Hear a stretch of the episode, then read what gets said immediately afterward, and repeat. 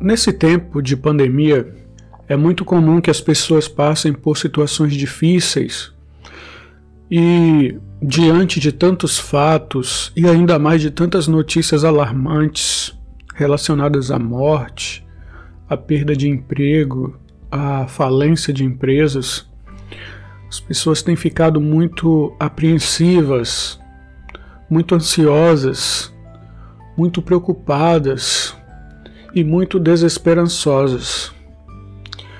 Mas se nós olharmos bem, nós podemos ver que um método, um remédio para vencermos qualquer situação dessa de angústia, especialmente de ansiedade, é algo encontrado em abundância na palavra de Deus, que se chama exatamente gratidão.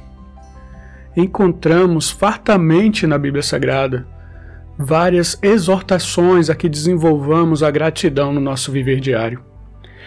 Nós podemos perceber motivos de gratidão tanto no passado como quando a palavra de Deus diz assim: Eu quero trazer à memória aquilo que me dá esperança. Ou seja, ele quer dizer, você tem que reavivar as coisas que Deus já fez na sua vida, todo sustento, todo cuidado, toda proteção, todo amor, todos os livramentos, tudo aquilo que Deus já fez, as maravilhas que Ele já fez na sua vida, que Ele já fez é, para o povo dele, né? Os milagres que nós encontramos na palavra de Deus, a, a, as grandes maravilhas, a abertura do Mar Vermelho, todo, tudo isso que Deus já fez. Então, nós devemos assim é, carregar as nossas mentes com esse sentimento de gratidão pelo que Ele já fez e que pode nos dar esperança. Isso a Bíblia fala lá em Lamentações 3:21, né? Mas também a gente vê que a Bíblia ela também fala que nós podemos ter gratidão pelo momento presente, quando a gente se lembra assim do Salmo 126, quando ele diz: Quando o Senhor restaurou a sorte de Sião, nós ficamos como quem sonha. Então a nossa boca se encheu de riso, o nosso lábio de cânticos. Né? E lá no 126,3 ele diz: é, Grandes coisas fez o Senhor por nós e por isso estamos alegres. Também o apóstolo Paulo, lá na carta de Filipenses 4,13, quando ele diz que antes ele diz que tá, pode enfrentar qualquer dificuldade, qualquer situação, e aí ele diz: Posso todas as coisas naquele que me fortalece. Anteriormente a esse versículo, ele diz que ele aprendeu a estar contente em toda e qualquer situação. E o contente significa realmente satisfeito, é, estar assim realizado, está agradecido em toda e qualquer situação, seja ela aos nossos olhos boa ou seja ela aos nossos olhos ruins, mas ele sabendo da soberania, do controle de Deus sobre todas as coisas, ele sabia que tudo ele podia agradecer a Deus e dar assim, é, exaltá-lo, né, e reconhecer o, o seu governo em todas as coisas. Então Deus ele tinha a convicção de que Deus não o abandonaria, Deus não tinha perdido as rédeas do controle da sua vida, da sua história e da história de, todos, de todas as pessoas. Isso é um incentivo para a gente exercitar a gratidão no nosso viver diário. Assim também, querido ouvinte, você pode, na sua vida, reconhecer coisas do passado que foram motivos para você chegar até aqui coisas boas ou coisas ruins, mas que vieram moldando a sua vida, que transformaram você em quem você é hoje. Mas também você pode no presente exercer essa gratidão, sabendo, né, reconhecer o, o apoio que você recebe, o amor da sua família, o cuidado de Deus, o suprimento que Ele dá, os livramentos. Também o apóstolo Paulo na primeira carta aos Tessalonicenses, no capítulo 5, versículo 18, ele diz: Em tudo dai graças, ou seja, em todas as situações, em todas as circunstâncias, em tudo que você for fazer, em tudo que acontecer, em tudo dai graças, seja grato a Deus, porque essa é a vontade de Deus em Cristo Jesus para convosco. Acima de tudo, temos que ser gratos porque Jesus anda ao nosso lado, ele nos protege, ele prometeu que não nos deixaria sós, mas estaria conosco até a consumação dos séculos. Ele prometeu e ele enviou o Consolador, o Espírito Santo que anda conosco, conosco que cremos nele. Então, isso é motivo de gratidão, isso é motivo de alegria. Como o salmista fala lá no Salmo 23, ainda que eu ande no vale da sombra do morte, não temerei a mal algum, porque tu estás comigo. O Espírito Santo está conosco. Essa é a nossa garantia, esse é o motivo da nossa gratidão, da nossa alegria. Mas a Bíblia também nos orienta a sermos gratos mesmo pelo futuro.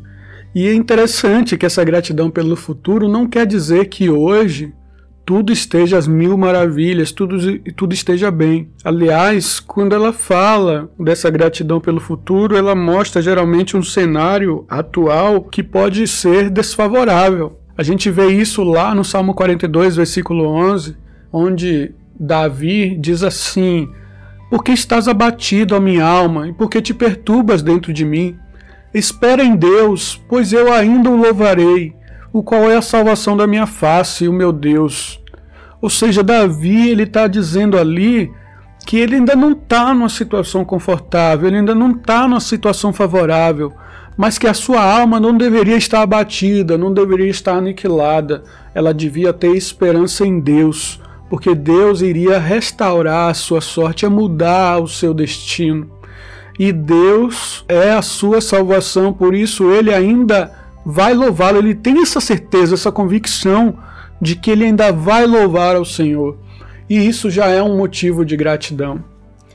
No mesmo sentido, a gente vê o apóstolo Paulo, mais uma vez, o apóstolo Paulo, de tantos ensinamentos preciosos, lá na carta aos Romanos, capítulo 12, versículo 12, ele diz: Alegrem-se na esperança, sejam pacientes na tribulação, perseverem na oração. O que é se alegrar na esperança? É exatamente você se alegrar por ter se apropriado de uma vitória futura. Ainda que hoje você esteja passando por alguma espécie de provação, de tribulação, você deve ser paciente, ou seja, você deve prosseguir, você deve perseverar, você deve orar, mas você deve, acima de tudo, se alegrar com a esperança do porvir, com a esperança do futuro melhor que o Senhor tem para nós, seja nessa terra, seja na eternidade. E acima de tudo, queridos, nós podemos ser gratos e nos alegrarmos, louvarmos ao Senhor pela salvação que Ele nos tem concedido, pela paz da nossa alma, pela paz nas nossas famílias e também pela salvação, a vida eterna que Ele nos tem prometido. O que dizer do que Jesus fala né? O Jesus que venceu a morte, o Jesus que ressuscitou, que triunfou, que ressuscitou, está à destra de Deus. Ele fala lá em Apocalipse, logo no início do livro, né? No capítulo 2, no capítulo 3. Então ele fala: Ao que vencer, dar-lhe-ei de comer da árvore da vida que está no meio do paraíso de Deus. Ao que vencer, lhe considerei que se assente comigo no meu trono, assim como eu venci e me assentei com meu Pai no seu trono. Ser fiel até a morte e dar-te-ei a coroa da vida. Então existem promessas firmes, inabaláveis, promessas que nenhum homem pode tirar de nós, porque não existe poder que sobrepuje o poder de Deus, nem mesmo que se equipare.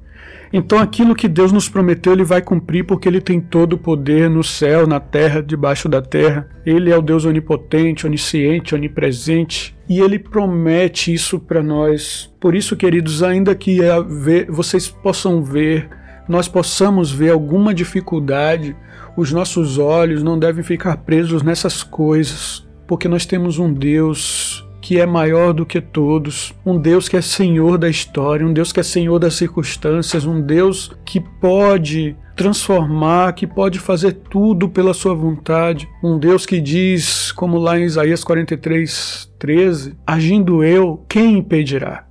Por isso, amados, se vocês estiverem passando por alguma dificuldade, amados e amadas, né?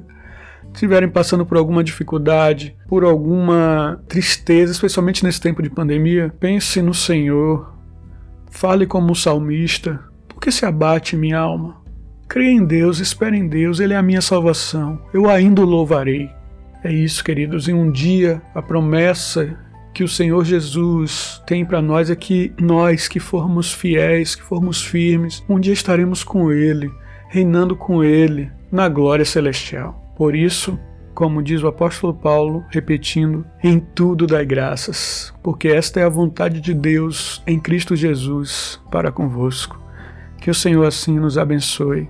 Obrigado aí pela oportunidade. Eu fico feliz e deixo a todos o meu abraço e um desejo de paz, de tranquilidade, de muita alegria e gratidão em nossos corações. Em nome de Jesus. Amém.